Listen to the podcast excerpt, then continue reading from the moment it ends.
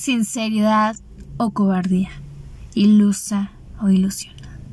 Él haciendo su salida triunfal, con un adiós entre labios, y yo en manos, con dos lienzos blancos de algodón de 203 milímetros por 203 milímetros, una botella de vino tinto, pinceles para la Art Day que jamás tendremos en aquel majestuoso lugar al campo libre.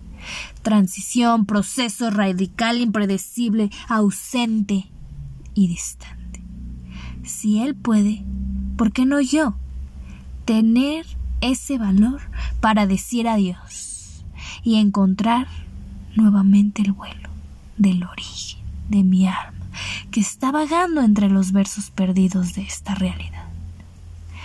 ¿Quién es esa mujer que con el pasar de los años va tomando coraje y valor para continuar, aun sabiendo que su llegada nunca será tardía en el bus llamado vida, y que en algún momento se apagará toda y cada una de sus piezas, que fueron los fragmentos e instantes que la hacían una.